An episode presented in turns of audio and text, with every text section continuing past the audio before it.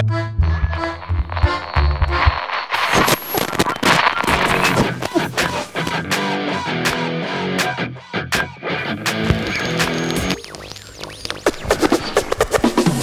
the mic and make sure it sound right, boys.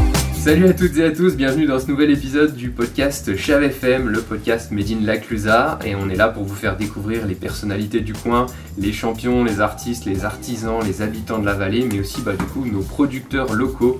Alors euh, aujourd'hui pour ce neuvième épisode, ça fait déjà neuf, ouais, on reçoit pas n'importe qui, on reçoit un duo. On va dire que c'est un peu nos dealers de boissons à consommer avec modération.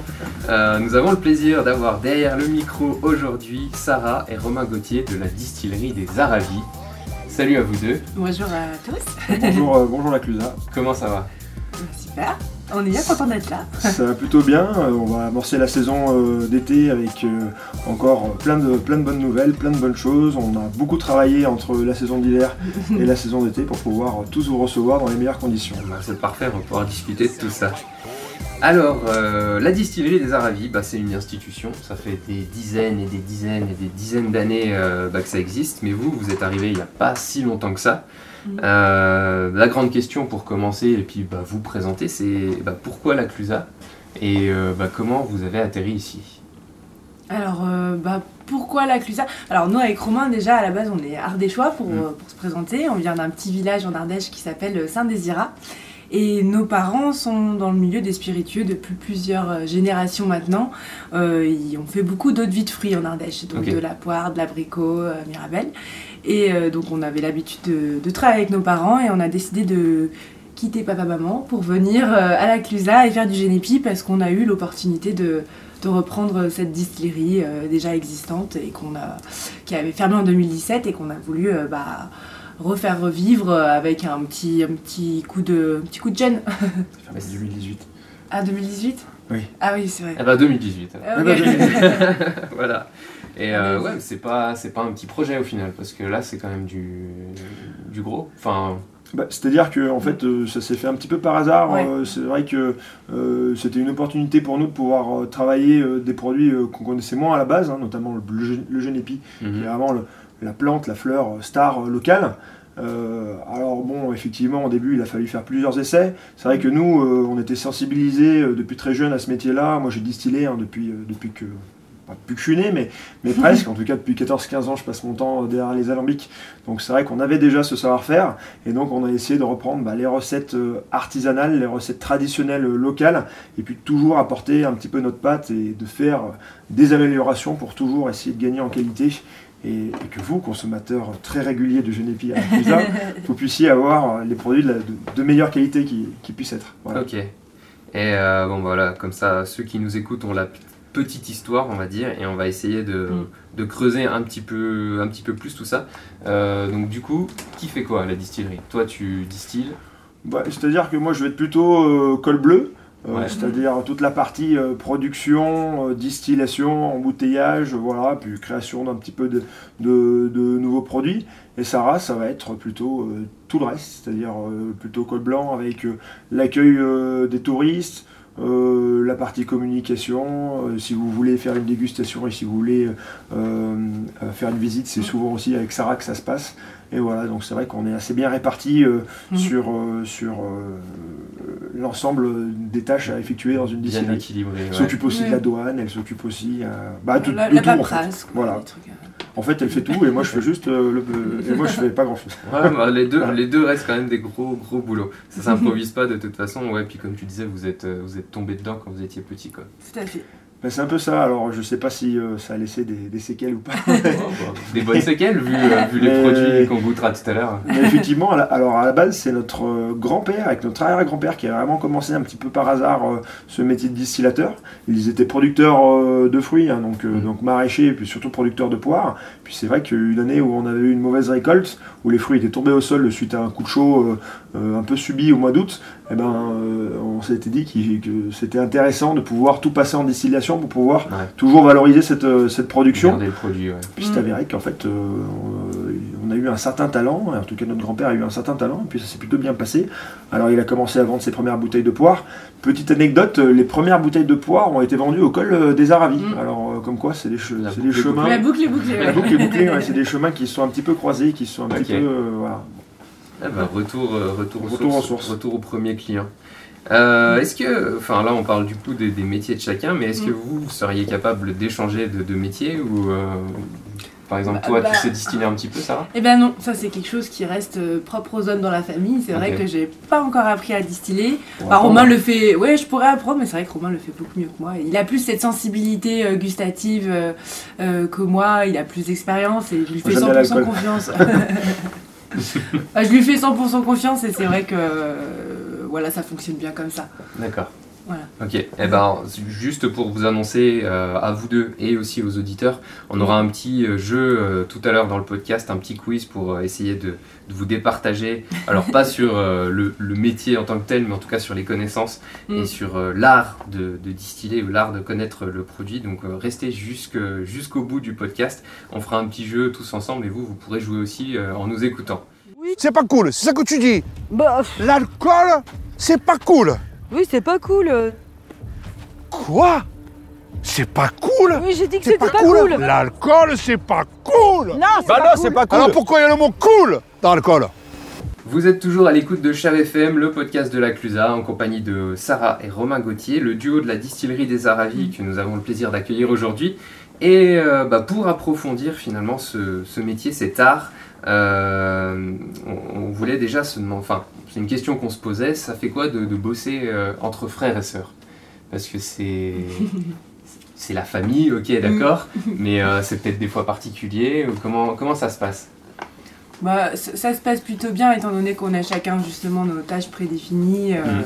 Voilà, après, bah, c'est la famille. Des fois, on s'engueule, des fois, ça se passe très bien. euh, voilà. Oui, oui, c'est-à-dire qu'il n'y a pas ce filtre qu'on peut avoir avec d'autres euh, collaborateurs. Alors, euh, du coup, c'est vrai qu'on a plus des relations qui sont euh, très cash, mais c'est pas mal. Ça permet aussi de se dire les choses et de pas laisser justement euh, traîner des situations. Ça va euh, peut-être plus vite, ouais. ça va plus vite. Donc au moins on est sûr que, que voilà, dès qu'il y a quelque chose euh, qui va, on arrive à le dire, mais surtout quand il y a quelque chose qui va pas, au moins on est sûr que tout le monde, tout le monde est au parfum. Donc Plus vite, plus fort. Voilà. plus fort, mais c'est bien comme ça, au moins ça nous permet d'avancer euh, euh, vite dans la bonne direction. On essaye en tout cas. Ok. Ouais.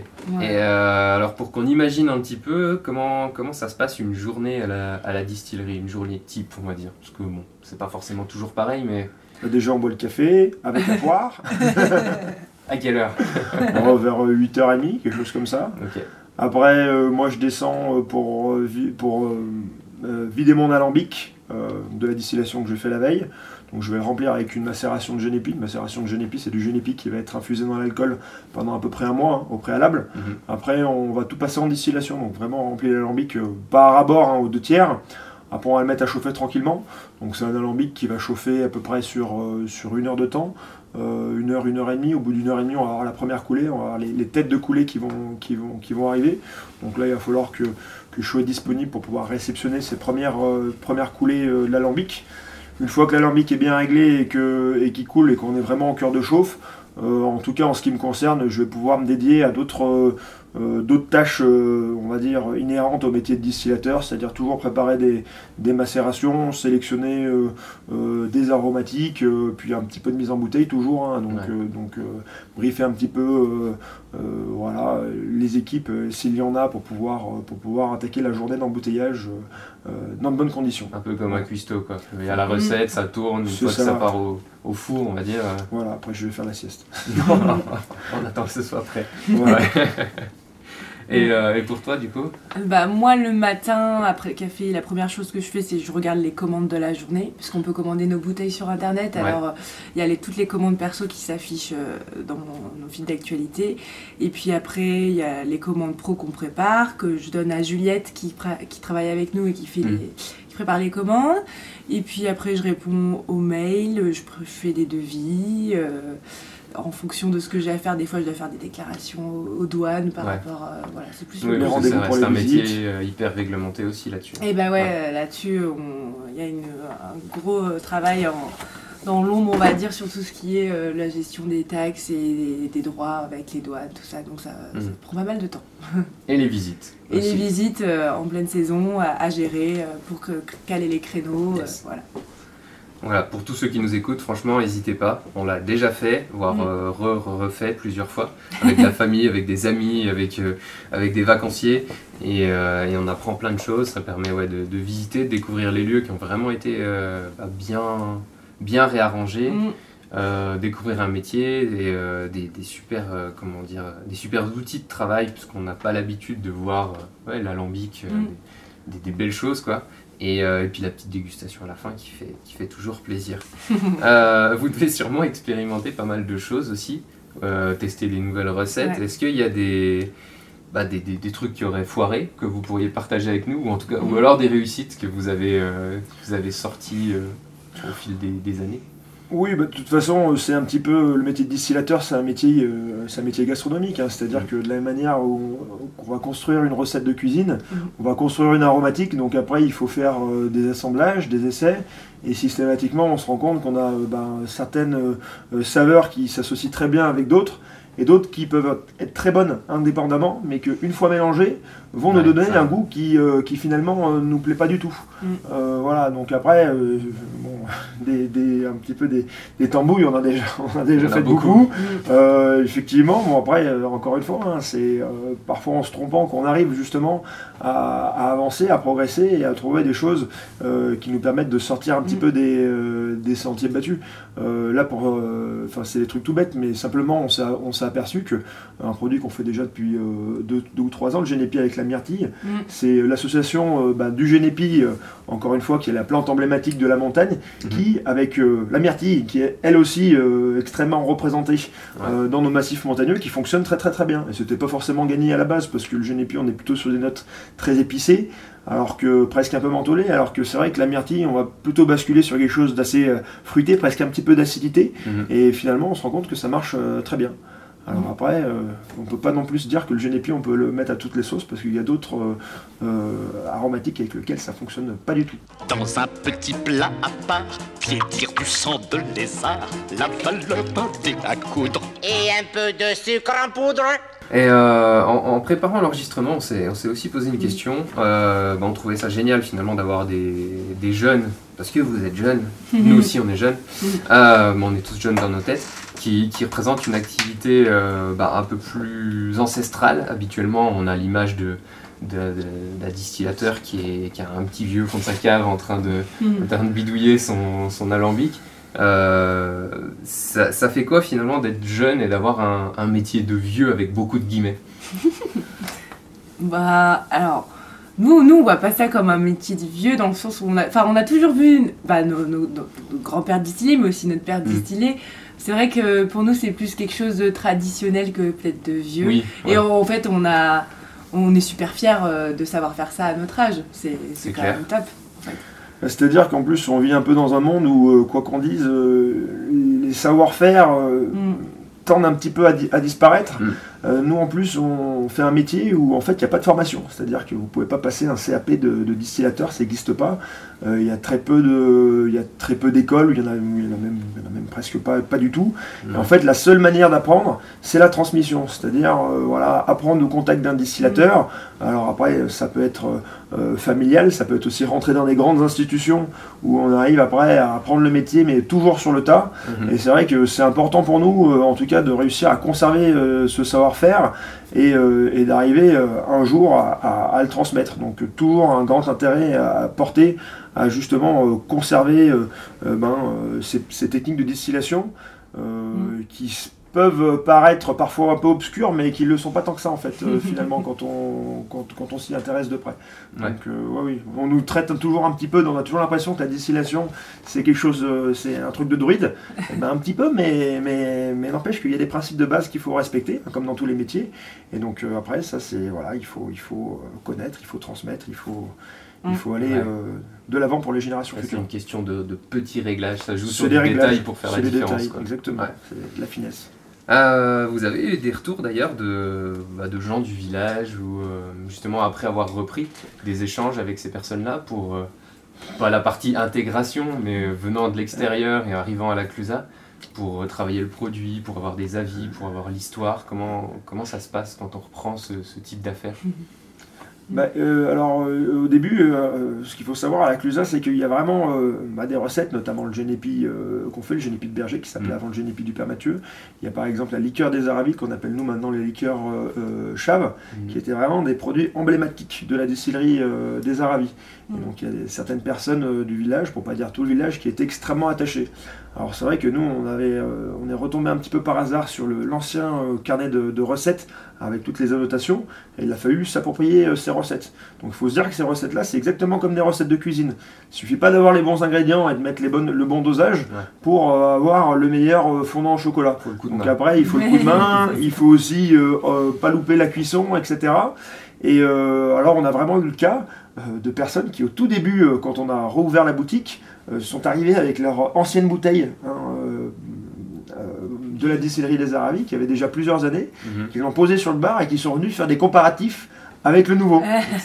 Et, euh, et du coup, euh, verdict, euh, c'est que ça s'est bien passé. Et à la fin de la dégustation, euh, ils nous ont tous euh, tendu la main en nous disant bienvenue à la validé. Voilà, ça a été validé un petit peu comme ça, mais c'était assez, assez Ah, bah, drôle. Et on a bien, ça. on a finalement assez apprécié la démarche parce que parce qu'on a été Ouais. content d'avoir été jugé euh, sur la qualité du, euh, du produit rendu Ouais. et pas sur euh, voilà, euh, on va dire euh, euh, des rumeurs ou en tout cas les on-dit euh, Mm. Euh, Oui, on Voilà. peut toujours avoir vraiment, ce, ce petit décalage, mais l'approbation par le, le savoir-faire, finalement, c'est- Voilà. c'est solide. c'est valorisant. Ouais, c'est clair.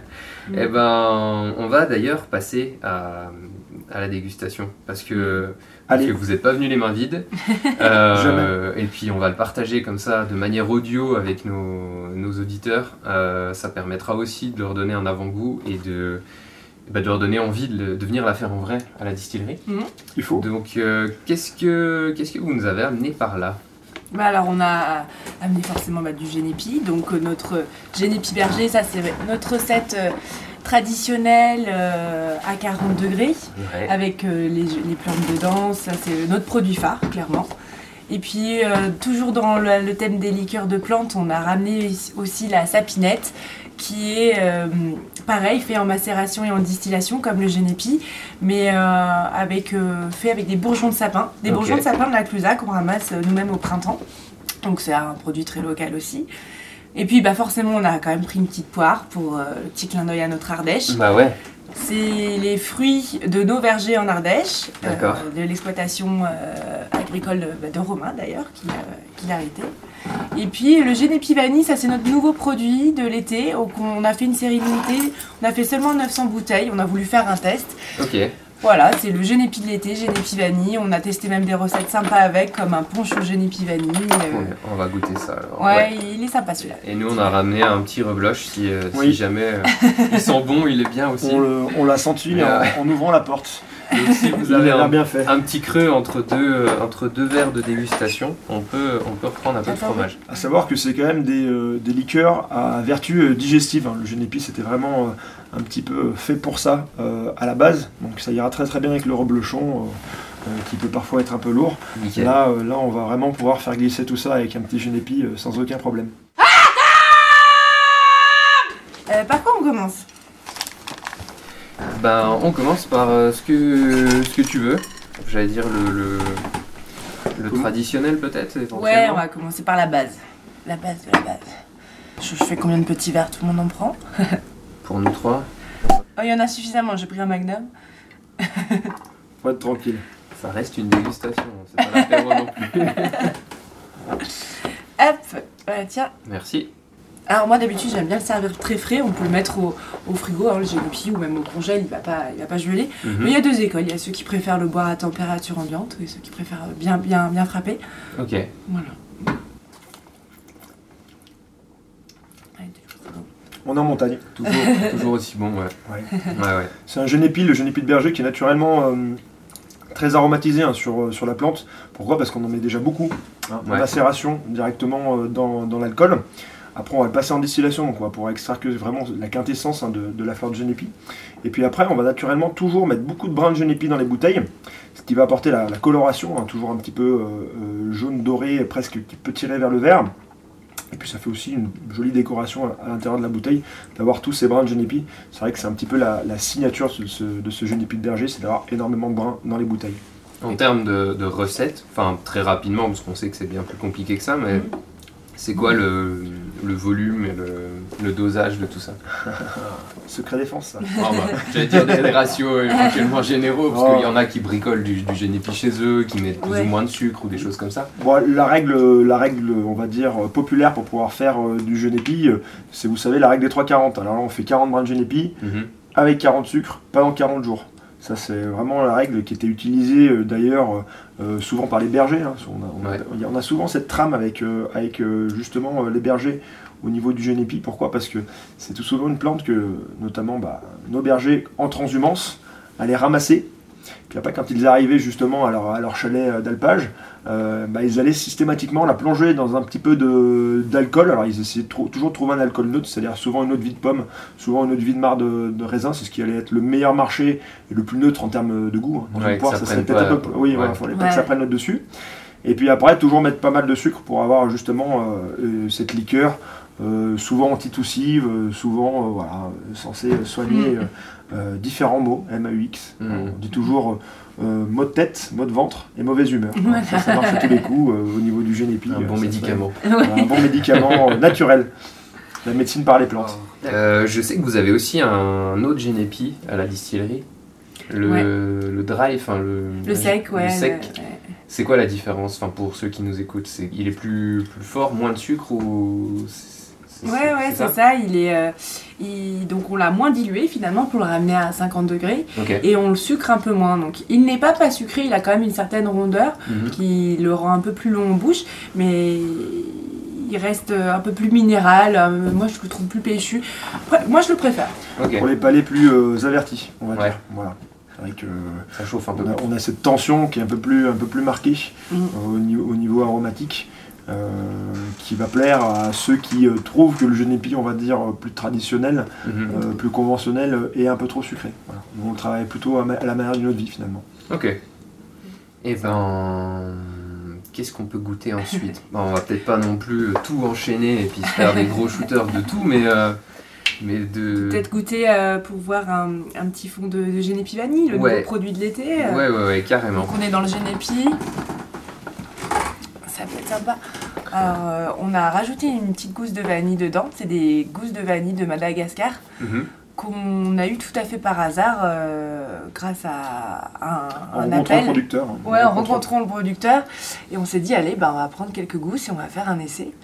Et on est plutôt convaincus. Et l'idée est venue de qui, ouais, du coup en- Justement, Bah, en c'est rencontrant les- ce gars-là et... C'est les rencontres euh, qu'on fait parfois, hein, euh, ça arrive souvent dans cette profession, où finalement euh, eh ben, euh, c'est la convergence entre, entre le métier d'un d'un producteur, alors ça peut être un producteur de plantes, ça peut être un producteur de vanille, ça peut être un producteur de fruits, Mhm. et toujours euh, cette connaissance sur euh, la licoristerie, sur la distillation, sur, euh, sur le, le travail de, de l'assembleur et du distillateur.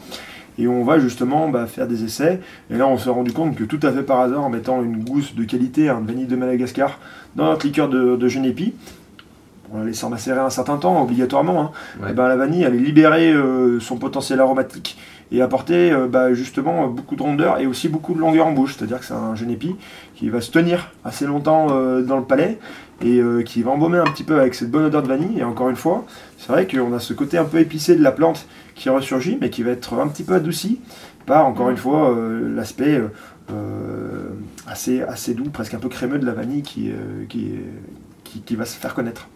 Mm. Alors voyons tout ça. Enfin, goûtons tout ça plutôt. Celui-là, c'est ouais, une, une belle nouveauté. Vous l'avez sorti ouais, il y a quelques semaines. Quoi. Ouais, ouais. Il y a quelques jours même. Même, ouais. Ouais, la Il semaine a- dernière. Il a embouteillé Ouais. depuis, euh, depuis déjà un mois et demi. Mm. Mais c'est vrai qu'il a fallu laisser aussi un certain temps euh, pour faire en sorte que cette vanille infuse dans la bouteille. Et ce qui est intéressant euh, dans ce produit, c'est que bien évidemment, euh, toutes les vanilles ne sont pas exactement euh, Mm. de la même composition. C'est-à-dire, on on a des gousses un peu plus grandes que d'autres. On en a pour Ouais. une raison qu'on ne connaît pas pas qui vont pareil. apporter ouais. plus de plus euh, d'arômes que l'autre. Alors c'est vrai qu'il y a presque euh, des bouteilles qui se qui se ressemblent pas. Euh, bon, ça va pas varier non plus de manière phénoménale, mais d'une bouteille à l'autre, on a des petites divergences et c'est assez intéressant de, de voir ce produit évoluer. C'est d'ailleurs, je pense, un produit qui peut évoluer encore sur plusieurs années. Ouais. Euh, sur, euh, voilà, euh, qui peut se garder d'ailleurs très très bien. Ça peut se garder une dizaine, Ouais. une quinzaine d'années, un produit comme ça, il n'y a pas, pas Il de- est ouais, super agréable. ouais, ouais, ouais. Ouais, Il y a on- ce- ce- ce- cette longueur en bouche là avec la vanille, enfin on sent vraiment bien, c'est un, un parfum hyper agréable. Ouais. Il faut aimer la vanille. Voilà. c'est vrai que si on aime ça, euh, on a ce petite note épicée qui, qui revient surgir, Ouais. qui, a, qui vient rehausser ce goût de vanille. C'est vrai que c'est un génépi euh, qui a quand même pas mal de goût. On, a, on en est assez satisfait. Cas, ça a un fort succès auprès de la clientèle féminine. Ça leur Ouais. fait aimer le génépi. Souvent, des fois, le génépi, euh, euh, ce côté euh, peut-être un peu euh, herbacé, euh, médicinal, euh, il y a des gens qui sont pas fans. Et bah, le fait de rajouter soit un fruit, soit une, autre mieux. aromatique dedans, ah bah, ça fait découvrir le génépi différemment. Parce qu'il y a quand même ce petit goût mentholé de la plante qu'on re- qu'on retrouve Ouais. un petit peu, mais la vanille reste là en fin de bouche pour hop, faire une petite caresse. Ouais, c'est très agréable. c'est assez Ouais, agréable. ouais, carrément. Et euh, donc, ouais, on va pas faire tout le catalogue non plus, mais euh, au niveau des. Ouais. J'allais dire de ce qui se vend le plus, ou ce qui a le plus de succès, ça reste les, les traditionnels euh, Génépi et liqueurs des Arabies, ou. là, pardon. Et euh, où où il y a des, des, des autres produits finalement qui, qui marchent vraiment, vraiment bien par rapport à d'autres. Bah, euh, nous, euh, c'est vrai que euh, obligatoirement, euh, on sait que euh, le gros de la production, ça va être systématiquement du génépi, ça c'est sûr. Ouais. Après, on essaie de le décliner hein, de plus en plus, justement avec ce génépi vanille, avec ce génépi à la myrtille qui marche aussi très bien. On essaye systématiquement de pousser sur les plantes, hein, donc avec la sapinette qui fonctionne bien. On a aussi une gentiane qui est assez douce et, et où a des très bons retours. C'est vrai qu'après, nous, on a cet ADN de toujours essayer de, de proposer aussi euh, des eaux de vie de fruits. Pourquoi? Parce qu'on est producteur, hein, donc c'est-à-dire qu'on a euh, une petite exploitation. Tu fais à peu près 6 hectares de, de poiriers, donc ça c'est au nord de l'Ardèche. Et là, pour le coup, on part vraiment euh, bah, de la terre au vert, c'est-à-dire que. alors, ça fait un peu bizarre, ça fait vert de terre, mais, mais n'en- il n'empêche que vraiment, pour le coup, on a des poiriers, on, on fait. on- on cultive des poires toute l'année, on les ramasse, on les fait mûrir, Ouais. on les broie, on les fait fermenter, on les distille, on, on les assemble.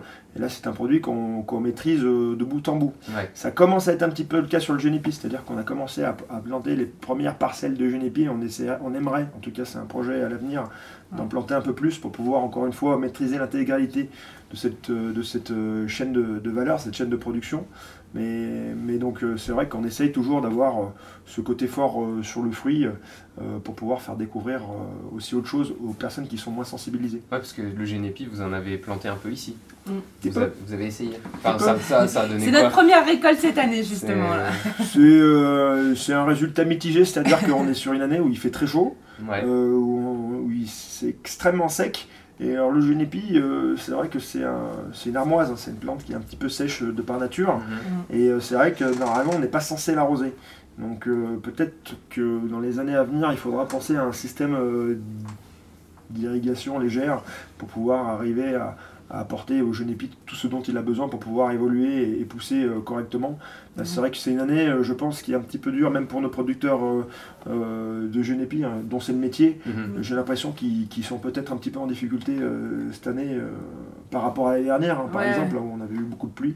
Donc euh, bon, toujours euh, en tout cas cette nécessité d'avoir un bel équilibre Ouais, euh, climatique pour le génépi. Parce que Mhm. quand il pleut trop, ça marche pas non plus. Ouais, ça reste des, des produits, euh. Bah, des, des plantes, donc ouais, Ouais. on dépend Ouais. forcément de- du paramètre Ah bah, climat, nature. c'est et- évident. Ça, ouais. cette année, tout le monde a eu chaud, je crois. Oui. Au niveau, Ouais. au niveau de la quantité, mais au niveau de la qualité aussi. Mm. C'est-à-dire que, effectivement, quand on est des années très pluvieuses, où le génépi peut être très abondant, ou en tout cas tiger beaucoup plus, eh ben, on n'aura pas les mêmes arômes. Euh, on aura moins ce côté floral, on aura plus ce côté épicé, typiquement, euh, euh, on va dire, propre aux armoises. C'est une question de, de configuration au niveau de la plante. C'est-à-dire que si elle tige beaucoup plus, on avoir plus le goût du bois, plus boisé, plus tannique, alors que si on a des plantes, des, des, des brins de génépi plus courts, eh ben, on retrouve plus le, le goût presque un peu du pollen.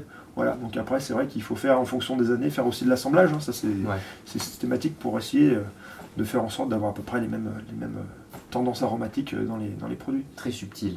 Ok. Essaye. Euh, Est-ce qu'on termine cette, euh, cette dégustation ou comme, comme vous le sentez? Alors, hum, moi je pense qu'on pourrait quand même euh, faire un essai avec la poire. Ouais. Euh, il n'est pas trop tôt. hein. Pas trop tôt, pas trop tard. voilà, donc, euh, donc ça c'est encore une fois la poire William, hein, des poires qui, qui, Je fais un petit fond. Oui, tout qu'on produit, qu'on produit nous bon et qu'on distille. Vas-y, vas-y. Donc là, on a une poire qui est pas du tout agressive, euh, qui, est, qui est finalement assez douce. On retrouve vraiment le goût du fruit. Et puis surtout, on n'a pas de mauvais goût, c'est-à-dire on n'a pas de goût de méthanol, on n'a pas de goût d'éther.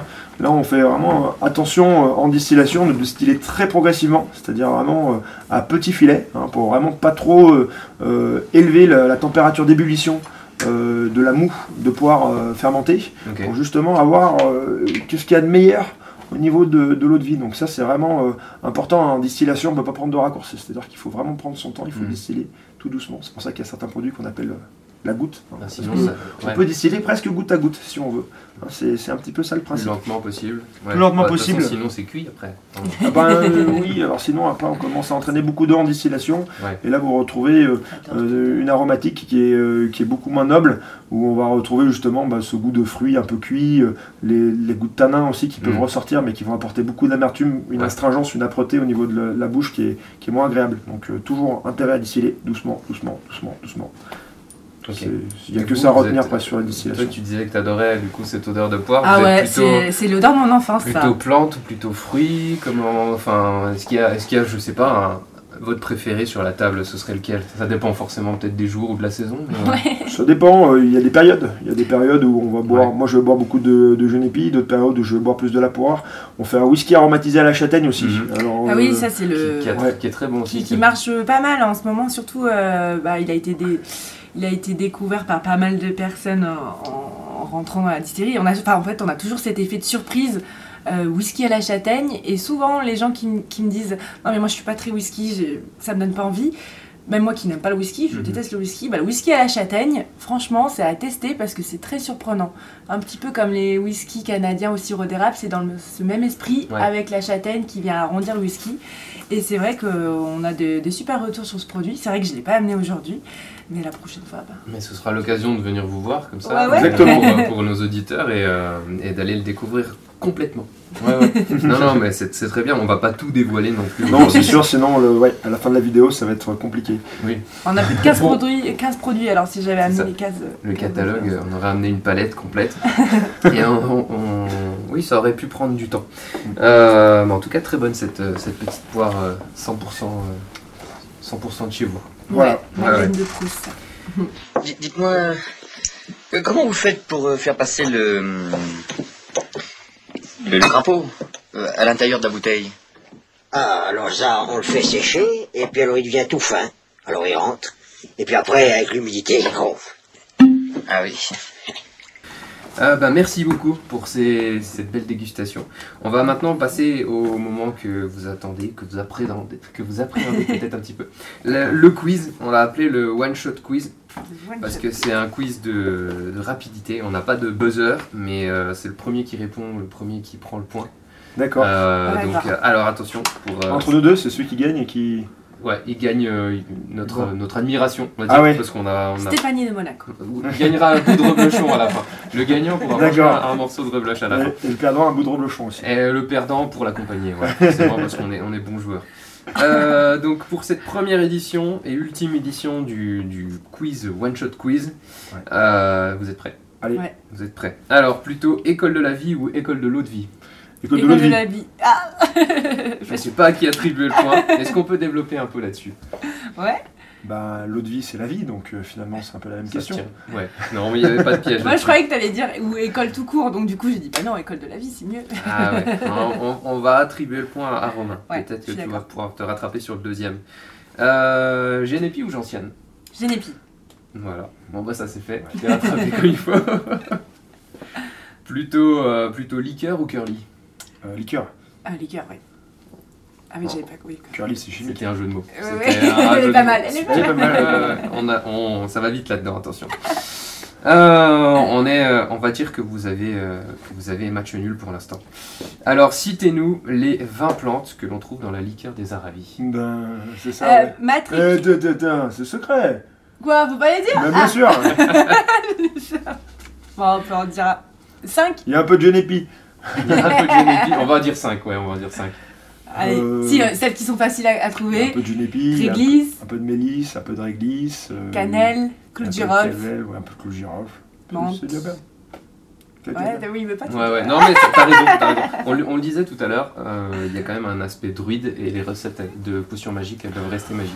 Tout à fait. Bon, Ouais, c'est culturel en fait. Je saurais pas vous l'expliquer. C'est un petit peu euh, comme, euh, comme pour la chartreuse. hein. La chartreuse, c'est une liste de 130 plantes. Ouais. Et c'est vrai que Personne c'est vrai ne que il y a les deux moines euh, de la chartreuse qui ont chacun la moitié de la recette et qui ça, ça se transmet. euh, donc deux moines en moine. Bah, c'est un petit peu pareil euh, dans notre métier. C'est-à-dire que moi, mon savoir-faire, je le détiens de mon père, qui le détient lui-même euh, bah, de son père, Mhm. etc.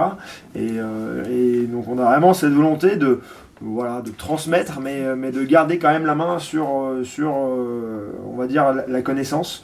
Euh, voilà. Alors on en parle beaucoup entre nous, c'est-à-dire de distillateur euh, à distillateur. Mhm. Moi j'entretiens, c'est pour ça qu'on dit qu'on est que des, on est tous confrères, il n'y a pas de concurrence dans notre métier, on est tous confrères, on entretient des bonnes relations entre nous, on échange souvent sur la qualité des plantes, sur, sur plein de choses.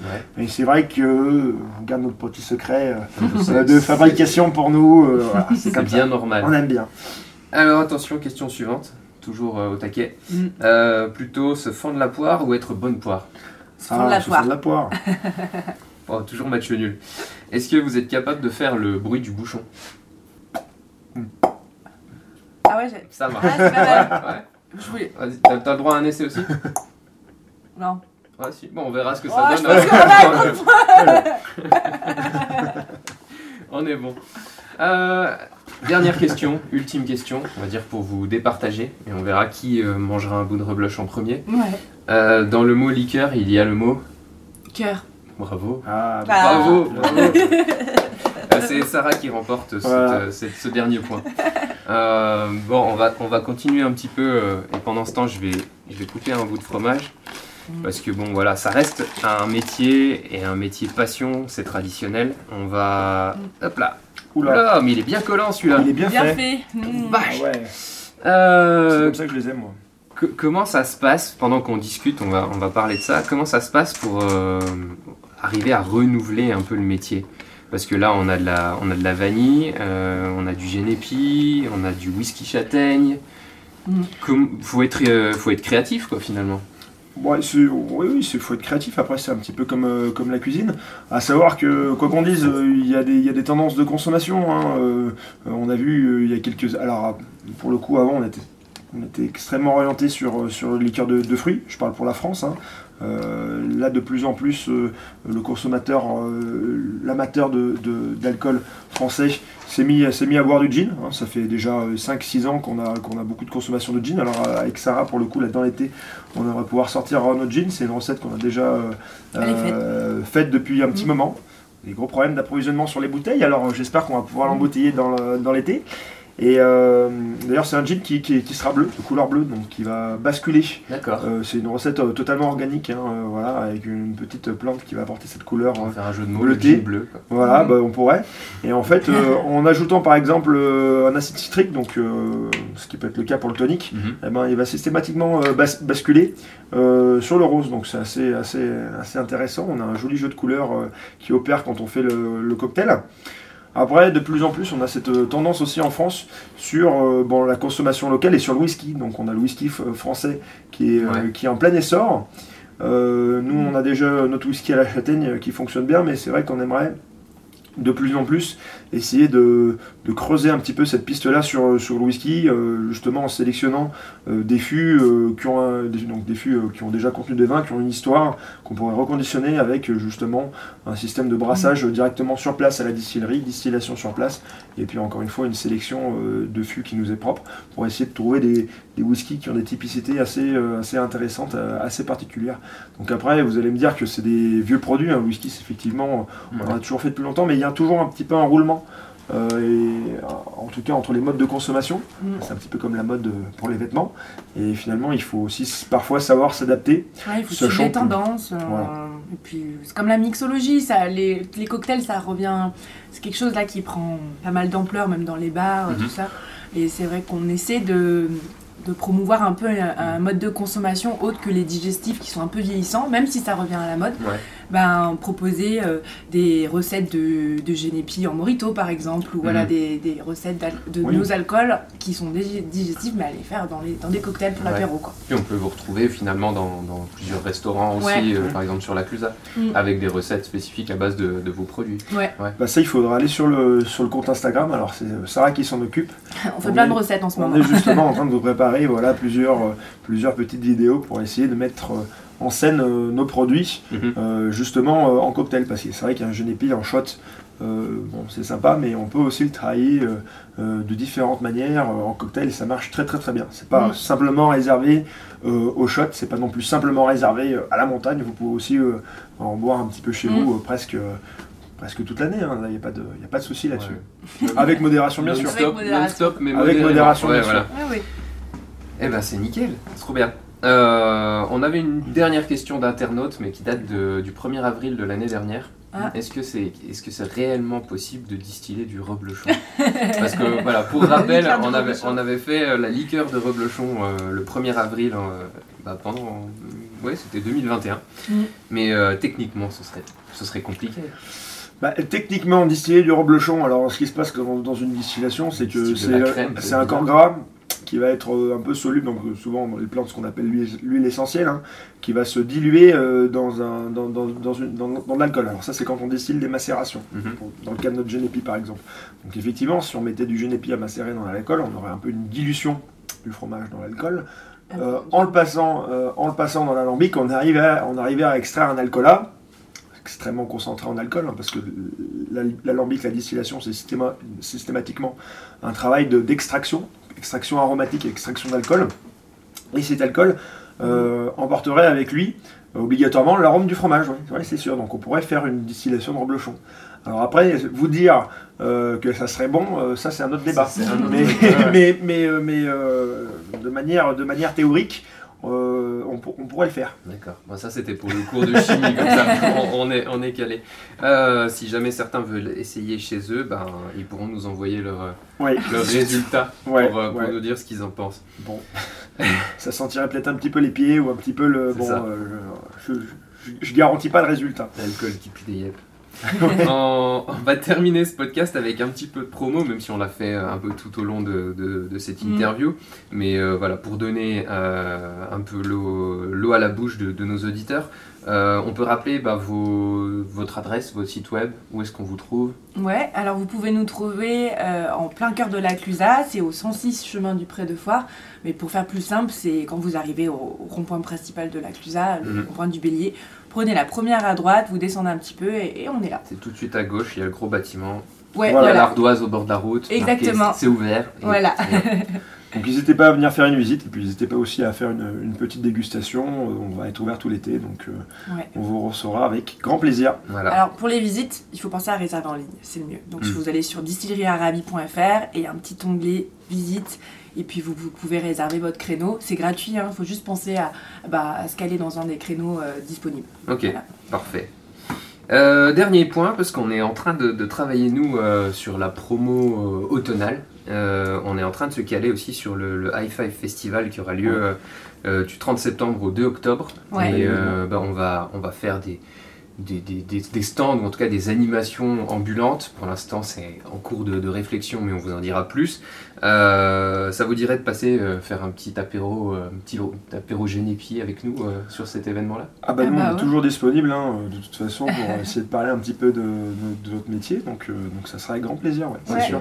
Ouais, ouais. ben, on, on s'occupe de l'ambiance, on s'occupe de, Yes. de l'animation, et puis vous venez avec, euh, avec deux trois bouteilles Trop et bien. on Avec fera plaisir. découvrir tout ça à, à tout le public. Top. Super. Ben, merci, merci beaucoup d'être euh, d'être passé nous voir. Bah, merci à toi Pierrick. Ouais, pour l'invitation, c'est top. Ça, ça c'était fait un très plaisir. On, Le reblochon est délicieux, hein, alors euh, Ouais.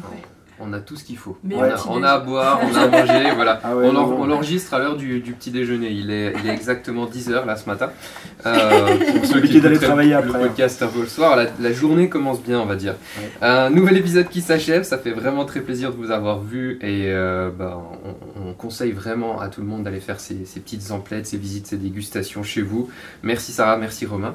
À toi. On, on se retrouve le mois prochain euh, pour un nouveau podcast avec un nouvel invité ou une nouvelle invitée. On a, on a déjà notre petite idée, mais ça restera une surprise pour, euh, pour vous, nos auditeurs. D'ici là, bah, prenez soin de vous, profitez bien de l'été, allez euh, à la distillerie pour faire des dégustations Yes. et, euh, et à bientôt. Merci, salut À bientôt. Au revoir.